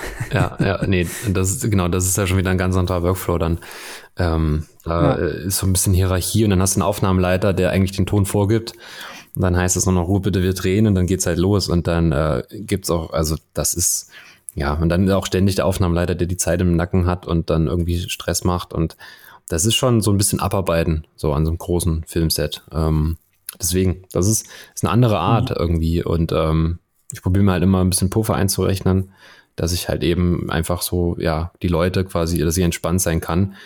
Und ähm, natürlich kommt es immer wieder zu Stresssituationen, irgendwie, gerade wenn das Licht gut ist oder sonst irgendwas, wo dann, wo man in einem kurzen Zeitraum dann möglichst viel machen will, weil das Licht halt gerade passt. Ähm, das ist immer so die stressigste Zeit, wenn man draußen dreht, so, ne, diese Golden Hour oder wenn halt wirklich alles stimmt, so, jetzt muss man drehen und jetzt muss es passen und ähm, ja. ich habe halt die Erfahrung gemacht, dass ich ähm, die Leute, wenn ich die Leute mitnehme, also auch die Protagonisten und auch alle, die am Set sind, eigentlich die Aufnahme, also beim kleinen Team ist es meine Aufgabe mit, aber ähm, normalerweise Aufgabe des Regisseurs auch ein Stück weit, ähm, dass man halt einfach so die Leute auch teilhaben lässt. Okay, wir drehen jetzt die und die Bilder und jetzt haben wir das im Cast, jetzt drehen wir das, ihr könnt euch kurz entspannen, jetzt machen wir mit ihm weiter das habe ich halt auch am Anfang ganz außer, genau. außen vor gelassen, dass ich wirklich so mein Ding durchgezogen habe und ähm, Leute dann so mich, was ist denn jetzt, wann bin ich denn dran und so. Das ist natürlich auch nervig, weil deswegen gibt es auch einfach äh, Regisseur oder Co-Regisseur, der sich dann darum kümmert, um die Protagonisten. Aber ähm, ja, dass man halt einfach so alle mit einbezieht und dass wirklich so alle sich wohlfühlen. Ähm, genau, aber ja. das ist auf jeden Fall auch ein Punkt, wo ich sagen würde, wenn ich, wenn ich größere also wenn ich viele Leute am Set habe, dass ich dann jemanden habe, der sich um die Leute kümmert. Weil wenn du als Kameramann ständig noch unter, von, von den Protagonisten und Leuten angesprochen wirst nach irgendwelchen organisatorischen Fragen, das holt dich halt voll raus und du hampelst dir dann auch mhm. nur ab und so, äh, ja, hm, frag den mal oder keine Ahnung, wann essen, ne, so sind so Essensfragen oder wann bin ich denn dran und was muss ich denn da machen und du sagst ja, geh doch weg, ich will jetzt drehen, so, du bist halt in einem ganz anderen, in einer ganz anderen Stimmung, so. Und dann bist musst du wieder Fragen beantworten und so. Deswegen, also finde ich es halt cool, wenn du da wirklich einen Regisseur hast, ähm, der sich da so ein bisschen drum kümmert. Ja. ja. Und in unserem ja, okay. Fall hat man. Also auf jeden ja. Fall. Ja. Nee, also genau, bei uns war das ja äh, der Kunde selber dann bei unseren Drehs, der so ein bisschen auch Regie mit übernommen hat, was sehr angenehm war. Ähm, und sich auch so ein bisschen Definitiv. um die also Protagonisten also, gekümmert hat, ja. Ja, der hat auf jeden Fall, also der Adrian in dem Sinne, ja. der hat ja wirklich auch viel gemacht. Äh, da muss man wirklich auch sagen, dass der da auch äh, kreativen Input auch selber gebracht hat. Also das ist natürlich dann noch die, das i-Tüpfelchen, wenn dann da auch noch mal eine Vorstellung auch schon da ist. Ja. Dass man auch so ein bisschen einen roten Faden hat, wo man dann auch sich selber dran langfädeln kann, beziehungsweise auch noch mal so ein gewisses Sicherheit irgendwo im Hintergrund hat, dass man weiß, ah, hier ist noch jemand, der auch weiß, was er will und ich kann auch mal ganz kurz den Faden verlieren oder mal kurz nicht wissen, wo die, wo die Reise noch hingeht. Äh, da, dass man darauf zurückkommen kann, das ist, glaube ich, auch immer eine, eine schöne Geschichte. Ja. Ja, aber da lernt man auf jeden Fall nicht aus und ähm, da kann man immer noch was dazulernen, auch menschlich. Ist ja dann, äh, es ist ja doch eine Arbeit mit Menschen. Mhm, absolut. Ja, und ähm, ja, Aber- wenn wir gerade beim Thema Landen, ja, was? Nee, ja. weil wir jetzt gerade noch beim, beim, ähm, beim Dreh waren, hast du hast ja, also weil du, du machst jetzt auch immer zunehmend äh, auch Kamera, habe ich gesehen. Steht denn bei dir jetzt eigentlich noch irgendwas an? Oder schon was an? Ähm, ja, genau. Also ich drehe ja jetzt, also was heißt, ich, ich drehe ja schon relativ, relativ lange jetzt mit, mit einer normalen Kamera auch noch. Ähm, habe ja da Mitte 2017 ungefähr angefangen damals. Ähm, ja, und jetzt, äh, jetzt vermehrt ist es halt wieder dazu gekommen, dass man halt so ein bisschen was reingenommen hat. Äh, hauptsächlich möchte ich eigentlich weiter mich auf das Fliegen konzentrieren, weil wir hatten es ja schon. Äh, es ist immer ein bisschen schwierig, das zu kombinieren. Mhm. Klar, ich habe jetzt mit dem Wieland die Firma, das heißt, ich könnte dann auch bei Jobs das reine Film an sich übernehmen, was dann wahrscheinlich auch immer mal passieren wird. Ähm, und genau, du, du sprichst wahrscheinlich dieses BMW-Video an, was wir da jetzt zuletzt gepostet haben. Genau. Und äh, daraufhin kommen jetzt auch noch ein paar Drehs. Also geplant ist jetzt noch äh, weitere Drehs mit Autos auf einer Rennstrecke zum Beispiel. Da ist zum einen so ein Renntaxi im Gespräch. Okay. Und ja, diverse einzelne Personen auch noch oder Streetwear-Labels haben jetzt auch, sind wir jetzt auch noch im Gespräch. Äh, alles aktuell noch nicht äh, hieb- und stichfest, Mhm. aber zumindest in der tiefen Planung. Ja, vielleicht äh, kommt noch ein Freizeitpark dazu. Ach ja, geil. Ähm, das müssen wir halt mal schauen. wünscht man sich doch, oder? Als Ja. FPV-Pilot mal so durch so einen Freizeitpark zu hören. Ja, definitiv. Geil. Definitiv. Aber man lernt dann auch ein paar Zusammenhänge kennen. Äh, so ein Freizeitpark gehört nicht einer Person, sondern da hängen noch ein paar mehr drin. Und da so. ist gerade so ein bisschen noch die Frage im Raum äh, des Budgets beziehungsweise des Topfes, äh, das da immer aufgemacht wird. Mhm. Äh, ja, da müssen wir halt noch ein bisschen warten. Aber geil, Äh, aber die die sind auf jeden Fall genehmigungstechnisch äh, brauchst du dann auch von jedem oder was? Oder reicht das dann vom Parkinhaber, wenn der sagt, hier, mach mal? Äh, dann kannst du da. Naja, gut, es kommt halt drauf an, äh, wenn du das dann mit Passanten wirklich filmen willst, dann musst du natürlich mit dem Parkbetreiber zusammen irgendwie einen Tag ausmachen, wo die dann alle was unterschreiben Genau. oder irgendwie automatisch einwilligen, wenn sie reingehen. Das ist, ich glaube, das ist ja sowieso bei solchen Freizeitparks, ich weiß gar nicht, ob dann, weil bei manchen Veranstaltungen ist ja auch, sobald du. Genau. reingehst, äh, willigst du ja ein, Recht dass du fotografiert werden. Genau, ja. Dass du das halt erlaubst und da müssen wir halt mal schauen. Soweit sind wir jetzt noch nicht gekommen. Ähm, Das ist dann irgendwann in der Zukunft. Ich hoffe im Frühjahr, dass sich das dann irgendwie klärt. Mal schauen. Aber das ist doch so. So. Ich, ich hatte ja die, ähm, ich war ja auf Usedom gewesen äh, für Filmemacher Deutschland. Da hatten wir ja hier äh, Heltig FPV dabei. Ähm, Ja. Der durfte sich ja auch, das war ja auch so, so ein Freifahrtschein. Der hat auch gesagt, er hat in, diesen, in dieser einen Woche, also wir waren ja eine Woche dort, wurden eingeladen vom Tourismusverband Usedom und durften auf der kompletten Insel, hatten wir einen Freifahrtschein, Drohnenaufnahmen zu machen. Also wir durften überall fliegen. Okay. Wir haben sogar darum gebeten, dass wir auf der Seebrücke fliegen, äh, nachts und so. Okay, also wirklich, krass. waren, und das war wirklich, das war von oberster Stelle abgesegnet. Und ähm, alle Filmemacher, die dort waren, es waren ja zehn Filmemacher aus ganz Deutschland, ähm, die durften halt Drohnen fliegen überall.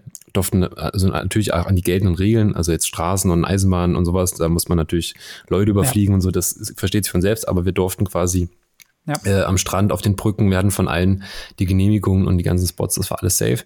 Und das war für Heltig war es halt in dem Sinne geil, weil er einfach komplett seinen ganzen Showreel aufbessern konnte. Er ist irgendwie, ähm, ja, er hat irgendwie äh, äh, Fallschirmspringer äh, ist irgendwie um die drum rumgeflogen, dann äh, von also ganz verrückte Sachen, von, von äh, Pferden bis hin zu ähm, Quad und äh, also die haben ja wirklich alles, was sie irgendwie anbieten auf der Insel, haben sie ja quasi auch uns präsentieren wollen. Und äh, ja, er hat, glaube ich, in, diesen, in dieser einen Woche irgendwie 20 Stunden Material gesammelt und könnte damit jetzt ein komplettes Showreel Ja. füllen, so mit allen Sachen, die, die man Sehr halt geil. machen will. Außer Freizeitpark, das war nämlich das Einzige, was noch, aber dafür war, äh, war hier so, ein- so, ein- so ein Hängeseil, wie heißt das, so ein Klettergarten war dabei. Ja. Klettergarten, Ja.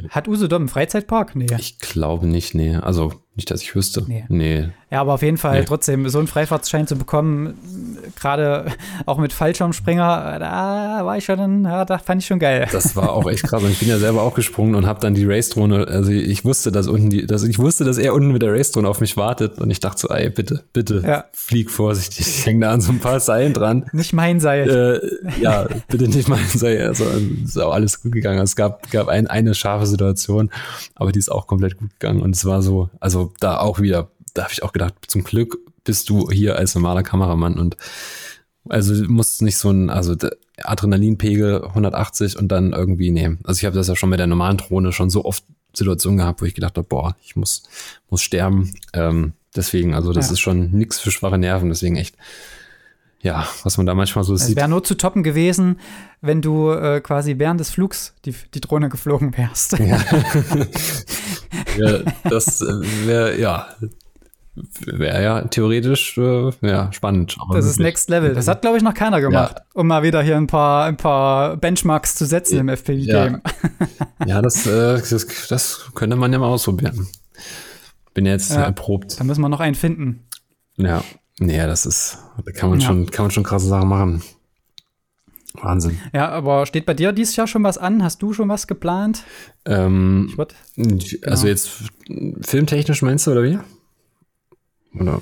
genau, Ja. also hast du schon Ver- äh, Projekte irgendwo, wo du sagst, da freust du dich schon richtig drauf? Oder, oder hast du auch Mhm. so ein paar Wunschprojekte, die du gerne machen würdest, wo es aber noch nichts Ich hab- Festes gibt Ich vielleicht? habe ein richtig geiles Projekt im Februar, da darf ich halt noch nicht drüber reden. das ist, ähm, Ah. ja, das ist alles noch äh, verschwiegen, Verschwiegenheitserklärung unterschrieben und so. Ähm, das wird ziemlich fett, aber ja, da kann ich noch nichts zu sagen. Ansonsten, ähm, die Reisen sind natürlich jetzt auch alle so ein bisschen vage noch. Ähm, wurde ja alles abgesagt. Ich wäre letztes Jahr so viel unterwegs gewesen wie noch nie zuvor irgendwie. Ähm, das war von Patagonien bis Chile, Grönland und so, das wurde alles abgesagt bzw. verschoben. Da weiß ich halt nicht, was davon dieses Jahr noch stattfindet, weil ähm, die Situation ist ja ständig am, ändert sich ja ständig, deswegen plane ich oder gehe ich mal nicht davon aus, dass es dieses Jahr klappt. Und äh, ich rechne mal mit 22, dass so 22 der Tourismus wieder in normale Bahnen ja, laufen kann. Ähm, deswegen bin ich ja jetzt auch ein bisschen anders aufgestellt. Ich mache jetzt viel ähm, auch Tutorials, äh, mache Printprodukte, habe jetzt einen eigenen Kalender rausgebracht, ich mache ähm, Presets, ich mache halt eigentlich all das, wo ich die letzten Jahre für, keine Zeit für hatte. Projekte, die ich schneide, die auf der Festplatte, also Festplattenleichen, die ich jetzt mal anpacke, schneide gerade Seidenstraße und Afrika, äh, zwei Riesenprojekte, die, die ich vor zwei, drei Jahren gedreht habe. Und ich arbeite halt gerade ganz viel auf so und ähm, mach, ja, bilde mich weiter und ähm, tue halt ganz viel, wo ich sonst nie zu gekommen bin, was eigentlich auch ganz cool ist. Und äh, ja, mache halt auch viel für Sony, ähm, da ja, wie gesagt, Tutorials und jetzt auch bald noch eine Sache, über die ich nicht reden darf. ähm, genau, ja. Ah, ist schon mal ein kleiner Hinweis. ja. hat was mit Sony zu tun. Und dann, Es hat, ähm, es hat was mit Sony zu tun. Genau. Ja. Und ähm, ja, ansonsten, ja, es ist, äh, ja, es ist auch immer sehr kurzfristig. Ne? Also die, die coolen Projekte, die sind meistens auch erst für zwei, drei Monate maximal im Vor, Vor, Voraus, dass die ähm, angefragt werden. Und ähm, ich denke mal, ja, bin, bin mal gespannt. Also da passiert halt ganz viel und ja, Also auch weiterhin in Deutschland quasi unterwegs. genau. für dieses Jahr äh, voraussichtlich, weil es ist natürlich immer noch schwierig. Das war natürlich auch so ein bisschen äh, mein Vorteil im letzten Jahr, dass wir da, dass du dann auch hier warst, dass wir da irgendwie was zusammen machen konnten, Mhm. weil ich glaube, sonst wäre das auch alles nicht möglich gewesen. Ja, Ähm, das ist, glaube ich, ein großer Punkt. Ne? Also ja, und es gibt ja auch noch genug zu tun hier in Thüringen. Ne? Also gerade videotechnisch ist ja noch einiges aufzubereiten, Mhm. glaube ich. mhm. Da kann man sich, glaube ich, noch sehr, sehr auslassen. Ich glaube aber auch, dass die, ja, dass die Leute, die da irgendwo da sind, ähm, auch das im, auf dem Schirm haben und auch, glaube ich, Lust darauf haben. Und ich hoffe auch, dass es dann natürlich auch weitere schöne Projekte vielleicht auch im Thüringer Wald gibt und solche Geschichten. ja. Weil, ja, das war immer cool. Ja, Ja. ja, da, also da passiert ja auch ganz viel, ne? Halt so Videomarketing. Ich meine, das hat mittlerweile jeder erkannt, dass das halt wirklich das, das Medium jetzt auch ist durch die ganzen sozialen Netzwerke und äh, die Möglichkeiten jetzt halt eben ja mit Bewegtbild zu ja, Werbung zu schalten oder da es ist halt einfach ein mega starkes Medium. Mhm. Und das haben jetzt auch, äh, ja, sag ich mal, die, die lokalen und äh, mittelständischen Unternehmen und auch äh, Tourismusregionen und sowas erkannt halt eben, dass man viel mehr Videocontent machen muss. Ähm, um präsent zu bleiben und sich auch durch die Masse so ein bisschen, ähm, ja, oder auch andere Sachen machen muss, um sich halt eben hervorzuheben aus der Masse.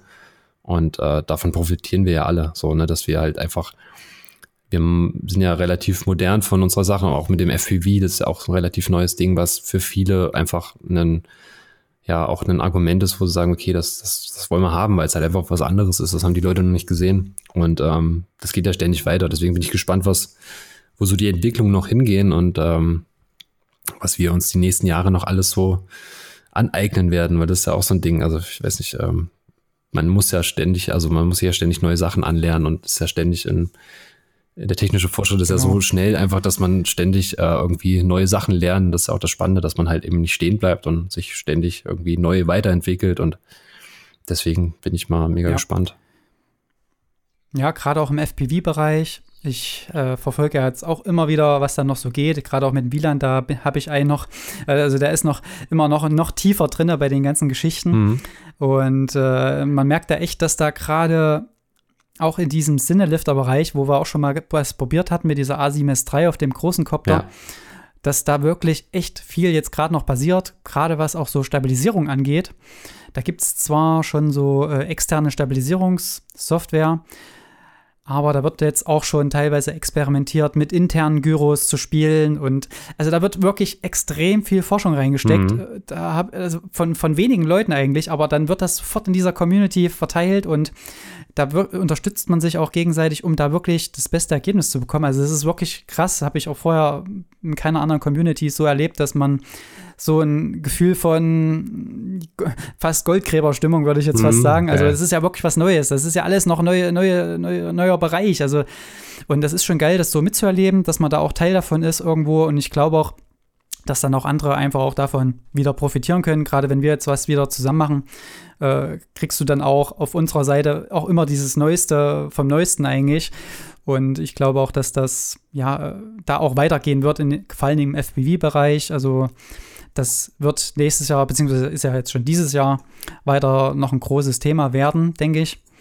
Und mal schauen, wo da noch die Reise hingeht. Ja, wie ist, wie ist bei ähm, euch mit dem, mit dem Copter, mit dem großen? Also macht ihr da noch, äh, wir werden ja die A7S dra drauf. Habt ihr da nochmal andere Kameras jetzt draufgepackt oder nochmal andere Erfahrungen sammeln können? Genau, also wir haben jetzt aktuell noch keine andere drauf gehabt wieder, äh, aber wir haben jetzt schon noch ein paar äh, Meilensteine jetzt mal definiert. Äh, und zwar wollen wir da auch mm, jetzt in den nächsten Wochen und Monaten, da haben wir jetzt noch mal so ein paar Anpassungen, wo auch das Ganze besser gedämpft ist schon mal. Also diese ganze Mounting Plate, das ganze Thema ist ein bisschen verbessert worden. Das war ja so ein, so ein, naja, so ein Problem mit der A7S3, dass es da dann doch ein paar Vibrationen gab. Das haben wir schon mal, äh, denke ich, beseitigt. Und jetzt kommen halt noch so ein paar Tests. Äh, wir haben da eine Blackmagic Pocket, einmal 4K und 6K, die wir da probieren können. Und ähm, da werden wir mal schauen, ob das dann schon besser geht und ob man überhaupt die Stabilisierung braucht, weil ich weiß nicht, ob du das letzte Johnny FPV-Video gesehen hast. Nee. Da hat er ja auch noch mal, äh, ich glaube, mit einer Red Komodo ist er da geflogen. Das könnten wir theoretisch auch draufpacken. Mhm. Und der, der, dieser ganze Clip war so gut wie unstabilisiert. Ich würde sogar sagen, komplett unstabilisiert. Äh, und äh, es hat irgendwie gepasst. Also da hat so zwei, so zwei Sandbuggies verfolgt in so einer Wüste.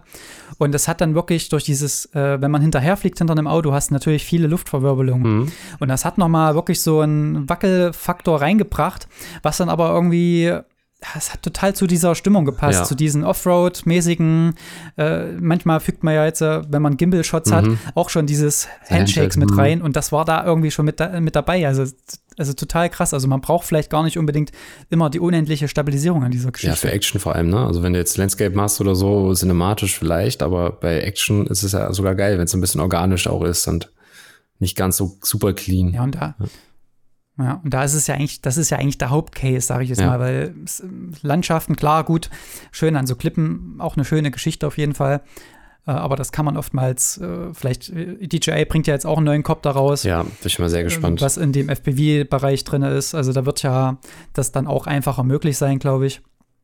Und ja, mal schauen. Also ich bin gespannt. Also ich bin da echt immer noch sehr gehypt von dem ganzen Thema und ja, ich freue mich auf geile Projekte dieses Jahr, vielleicht auch mit dem großen Copter dann. Hm.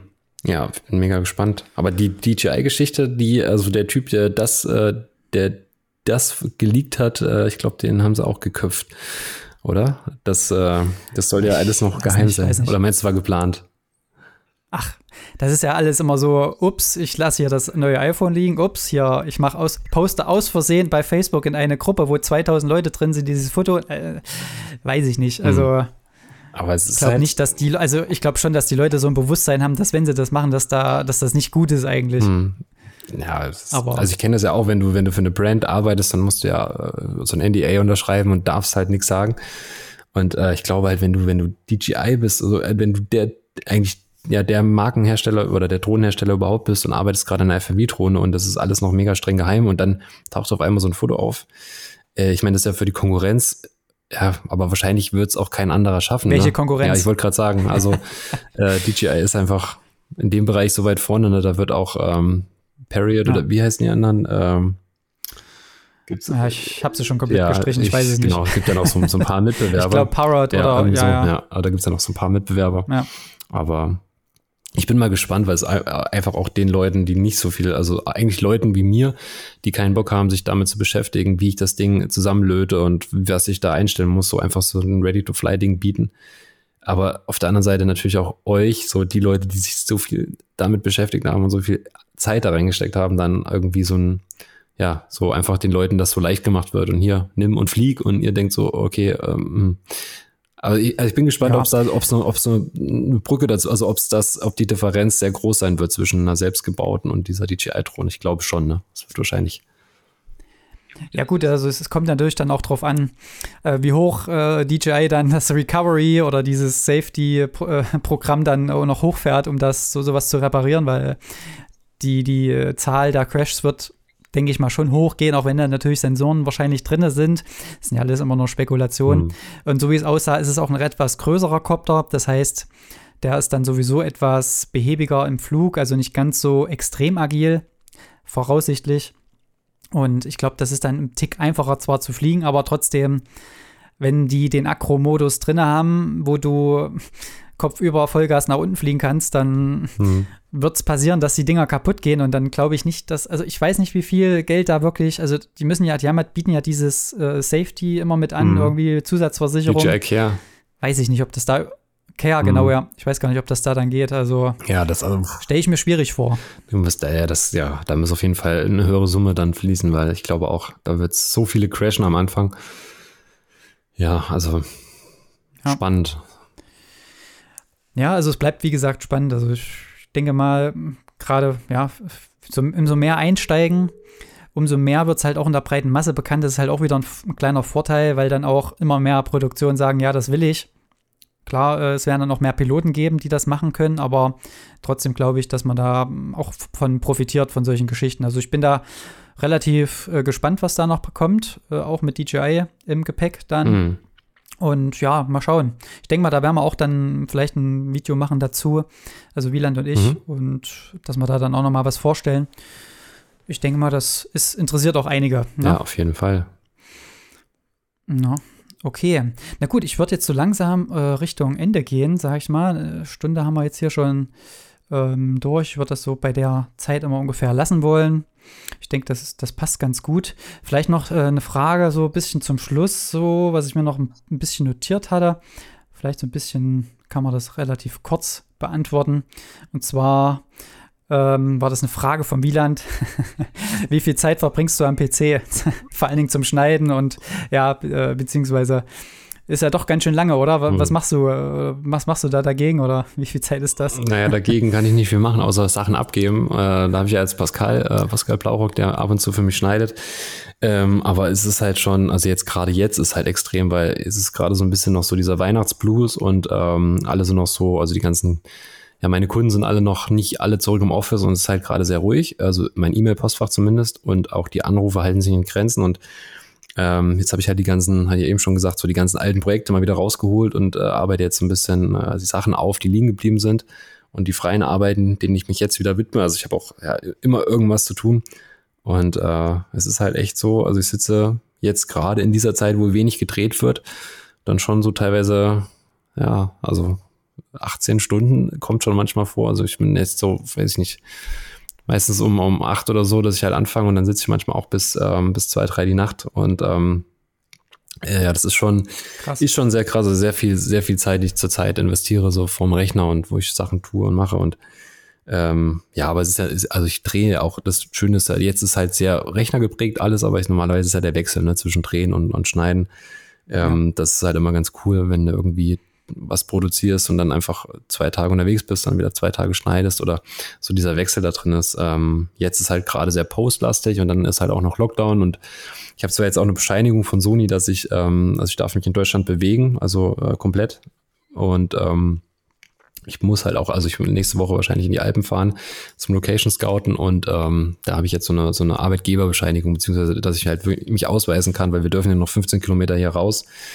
Ähm, und mhm. äh, es ist halt, äh, ja, es macht es halt nicht einfacher, wenn du eh schon die ganze Zeit am Rechner sitzt. Und da bin ich halt froh, dass ich diese, diesen Passierschein habe, äh, irgendwie äh, auch mal ja. ein bisschen, ja, dieses Freiheitsgefühl wieder ein bisschen äh, aufsaugen kann. Und ähm, ja, ja das ist halt schon, also mein, klar, sitzt die ganze Zeit am Rechner und ähm, machst, aber ich, ja, es gibt, gibt Schlimmeres, sag ich mal. Ähm, weil ich gucke ja, guck mir ja auch, gerade wenn ich jetzt so die Reisen schneide von früher, das ist ja auch viel, ähm, kommen ja auch viele schöne Erinnerungen. Dann kommt das Fernweh genau, wieder. Ja, macht es eigentlich nicht besser, macht es nur noch schlimmer. Mhm. ja. ja. Nee, aber genau. Ja, das glaube ich. Ja, aber das kann man auch nur machen, wenn, wenn man es gerne macht. Also es, ne, abschließend nochmal, wenn man so viel Zeit da reinsteckt, so das macht man ja, es ist ja auch, fühlt sich auch nicht nach Arbeit an, wenn ich jetzt so lange vom Rechner sitze oder wenn ich so lange äh, so, so viele Stunden am Tag arbeite. Das ist ja auch viel einfach, äh, weil, weil ich es gerne mache, ne? weil ich es sowieso machen würde. Ähm, deswegen ist das nicht so, für mich nicht immer komplett Arbeit, wenn ich jetzt so viel Zeit da rein investiere. Mhm. Und äh, lernst du da auch gerade noch was dazu irgendwie im Schnitt? Oder weil, wenn man jetzt so viel Zeit davor verbringt, dann könnte man ja auch, sage ich mal, ja, sein Wissen auch irgendwo nochmal erweitern. Gibt es da irgendwie so ein paar Punkte im Schnitt oder vielleicht sogar schon vorbereiten aufs Film, dass du da dich irgendwie schon weiterbildest? Gibt es da was? Oder weil es ist ja jetzt gerade so im Winter, kommen ja wirklich Kurse, Kurse, Kurse raus, mm. wenn man mhm. da hier so mal guckt. Ähm, bist du da empfänglich oder wie ist denn das? Äh, also ich suche mir die immer raus und ich speichere mir die auch alle ab, äh, was mich interessiert, aber ich mache es halt überwiegend über YouTube, dass ich da halt, ich habe halt ein paar Leute, äh, von, folge ich einfach ein paar Leuten, die mir gefallen, die gute Sachen machen und die gucke ich mir dann halt immer so gebündelt an, wenn ich mal Zeit habe oder auf dem Sofa liegt, dann habe ich hier meine meine Smart TV-Liste, wo dann alle Sachen drin sind, die ich mir da reingehauen habe über die, über die Tage und Wochen. Und dann ziehe ich mir das halt am Stück rein. Äh, und das ist dann halt so ein bisschen mein, äh, meine Weiterbildung, dass ich einfach gucke, so, okay, was, was passiert gerade so, was machen die anderen so? Ähm, und was gibt's so für Neuigkeiten auf dem Markt, welche Kameras gibt's, was kann die? Und oder halt eben einfach so mich inspirieren lasse kreativ. Aber dass ich jetzt wirklich so, so ein Workshop, ähm, ja, oder jetzt so eine richtige Weiterbildung mache, das ist schon relativ lang her, aber ich habe es vor dieses Jahr. Ich will dieses Jahr äh, Da Vinci lernen. Also will eigentlich umsteigen von, mm. von Premiere auf Da Vinci. Und da äh, okay, habe ich mir auch, krass. also muss ich mir halt wirklich mal Zeit nehmen, dann eine Woche, wo ich sage, okay, diese Woche mache ich halt komplett eine Woche wirklich jeden Tag Da Vinci. Ich habe das mal ein Wochenende gemacht Mhm. Und äh, das hat auch ganz gut geklappt. So, dann war ich schon relativ fit im Createn, aber bin dann halt jetzt nach einem halben Jahr wieder komplett raus. Wenn ich das, die Software aufmache, dann. Das ist natürlich ein großer Schnitt, ne? Von Premiere zu DaVinci. Ja. Also, ja. das sehe ich jetzt gerade bei einigen, weil die irgendwie, ich weiß nicht, äh, ob es jetzt am, am am Geld liegt oder ist es jetzt einfach eine bessere Oberfläche? Das ist jetzt auf einmal so, ich habe das auch das Gefühl, dass einige jetzt da hin switchen irgendwie. Ja, also ich finde die Oberfläche, also erstmal ist es halt läuft viel stabiler als Premiere, weil Premiere, ich merke es jetzt auch an den ganzen großen Projekten, den Reise, Reisedingern hier. Da habe ich ja teilweise 30 Stunden Material und das ist schon, also ständig crasht das Programm und dann hast du Renderzeiten und die Wiedergabezeit und bei, bei DaVinci ist halt einfach instant. Das läuft halt einfach, das ist ein funktionierendes System. Ähm, ja, also das Absturzding ist wahrscheinlich mit das Größte. Es läuft halt einfach stabiler und du hast halt ein mega geniales Color Grading. Das ist ja eigentlich ein Color Grading System. Ähm, ja, genau. Der Schnitt ist eigentlich, ne, also eigentlich geht's ja primär ums Color Grading und das ist halt geil, dass du komplett, also dass du einfach vom Schnitt direkt zum Color Grading springen kannst, ohne jetzt XMLs zu äh, erstellen und das zu importieren, exportieren, weil das sind auch immer wieder Fehlerquellen und deswegen, das finde ich halt geil, dass du einfach einen Workflow in einem Programm hast. So. Und ich nutze jetzt nicht mhm. viel dieses Dynamic Links so mit der After Effects und so, deswegen fällt mir der Umstieg jetzt auch nicht so schwer, außer das Lernen halt. Ne? Ja. Ja. Ja, ist auf jeden Fall spannend. Und jetzt gerade, wenn, wenn man jetzt die Zeit hat, kann man natürlich dann auch so eine Phase auch nutzen, sich sowas wieder anzueignen. Und gerade wenn dann auch so im Color Grading Bereich, da kann man halt auch, denke ich mal, können viele, äh, ich auch natürlich, viel noch mal rausholen. Ja. Wenn man sich damit, glaube ich, beschäftigt, da hätte man, hat man ja schon mal so einen kleinen Vorsatz noch für dieses Jahr. Äh, vielleicht da auch einfach in der Geschichte noch mal was zu machen, ne? Und vielleicht so ein bisschen hier einen kleinen Anstoß noch mal zu geben. Er ist ja noch jung, das Jahr, darf man ja nicht vergessen. Ja, Ja. genau, genau. Ja, cool. Ähm, dann würde ich sagen, mh, haben wir, glaube ich, hier schon einige spannende Fragen beantworten können oder, oder Geschichten erzählen können von deiner Seite aus auch. Ähm, ich würde sagen, beenden wir das an der Stelle. Ich weiß nicht, hast du noch abschließende Worte oder irgendwas, was du noch raushauen willst? Äh, kommt demnächst noch ein Kalender oder noch ein, noch ein, noch ein Videokurs oder irgendwas, wenn jetzt Wenn im jetzt- YouTube-Game so drin bist? Ja, Es, Ja. ist, äh, es kommt jetzt noch ein übelst geiles Tutorial raus demnächst. Äh, ja, also ich mache ja jeden, jede Woche jetzt Donnerstag, also heute ist auch gerade einer rausgegangen heute Abend, als wir jetzt aufnehmen genommen haben. Und ähm, es wird auf jeden Fall noch ein Tutorial geben über die ISS. Wir haben einen ISS-Transit gefilmt. Äh, das ist mega Uh, spannend. das klingt gut. Mega fett war das. Äh, mit, mit einem 600er Tele, also diesem Blende 4.8, Mit dem dieses Sebastian Liebermann, ne? äh, Stefan Liebermann, genau, mit dem Astrofotografen. Und das Ach, Stefan Liebermann, das war halt so ein Ja. mega geiles Projekt. Äh, das haben wir jetzt umgesetzt. Halt ISS-Transit vom Vollmond. Äh, man sieht wirklich diese, diese ISS. Man muss sich das vorstellen, als hätten wir quasi von München den Berliner Fernsehturm fotografiert. So, und die hätten die ein, ein Drittel des Berliner Krass. Fernsehturms. Das ist ungefähr die Größe von der ISS und die Crazy. Entfernung ist so Berlin-München ungefähr 600 Kilometer. Und wir sehen auf diesem Foto und auch im Video, das, wir haben ein 4K-Video gemacht und wir sehen in dem Video, wenn du reinkropst, siehst du wirklich die Flügel der ISS. Du kannst die Details sehen, du siehst halt, es ist so krass und das ist halt, und ich bin halt so geflasht von diesem Dreh. Der ganze Transit hat nur 0,6 Sekunden gedauert. Also es war wirklich nur, wir haben es mit bloßem Auge nicht gesehen. Es war sofort vorbei. Ja. Wir haben es dann im äh, S- und Q-Modus uns in der Kamera angeguckt so und dann waren es halt am Ende, also fünffaches Slow-Mo, drei Sekunden am Ende. Und dann siehst du halt die ISS so am Mond vorbeifliegen. Das ist mega geil geworden und da gibt's halt ein Tutorial zu und ich war so angefixt, dass ich mir jetzt gleich erstmal 200, 600 bestellt habe von Sony und einen Zweifach-Konverter und habe jetzt halt voll Bock, so in Astro einzusteigen, beziehungsweise so ein bisschen mehr Wildlife und Telesachen zu machen, weil es so geil ist. Also was halt, wenn man denkt, man hat schon alles gesehen, dann muss man einfach nur in den Himmel gucken und dann, äh, dann ist es einfach komplett Endgegner, weil es so krass. Und Stefan ist halt, ist ja ein Astrofotograf, ist halt so gut in seinem Thema. Er kann jetzt zu jeder Galaxie irgendwas erzählen und zu irgendwelchen Nebeln und ach, keine Ahnung, ist so krass äh, und mega interessant. Und ja, da bin ich jetzt mal mit ihm quasi, habe ich ein gemeinsames kleines Tutorial-Video gedreht und das kommt jetzt bald und dann Kalender kommt auch wieder und ja, es gibt ganz viele Sachen, die kommen und am besten, ja, guckt man einfach mal. Ich plane gar nicht so langfristig, aber ja, ein bisschen was ist in der Pipeline auf jeden Fall. Ja, klingt doch gut, klingt doch gut. Also ich glaube auch da abseits von den normalen Projekten kann man da, glaube ich, auch ein bisschen was starten, beziehungsweise bei dir äh, konsumieren oder kaufen. Äh, also werde ich in die Shownotes packen. Ah, Das freut mich, wenn ich das immer sagen kann. Da fühle ich mich so richtig Geil. professionell. Die Shownotes, geil. Genau, also es kommt in die Shownotes rein und ähm, dann bedanke ich mich auf jeden Fall an dieser Stelle schon mal an, an bei dir, Dennis Ja, gerne, hat Spaß gemacht. für die Zeit. Äh, vielleicht, wenn jetzt noch weitere Fragen sind von, von den Zuhörern, gerne bei mir, JanXFBV, äh, bei Instagram schreiben. Vielleicht können wir dann einfach nochmal ein Interview machen, wenn da genügend Fragen zu, äh, zusammenkommen. Oder auch beim Dennis vorbeischauen, Dennis Schmelz auf Instagram, Facebook, YouTube, LinkedIn und überall unterwegs. Also da findet ihr ihn auf jeden Fall irgendwo. Und dann würde ich sagen, ja, vielen Dank für das Gespräch und ja, guten Flug weiterhin und bis, bis zum nächsten Mal. Bis ne? dann, Jan. Danke dir. Mach's gut. Tschüss.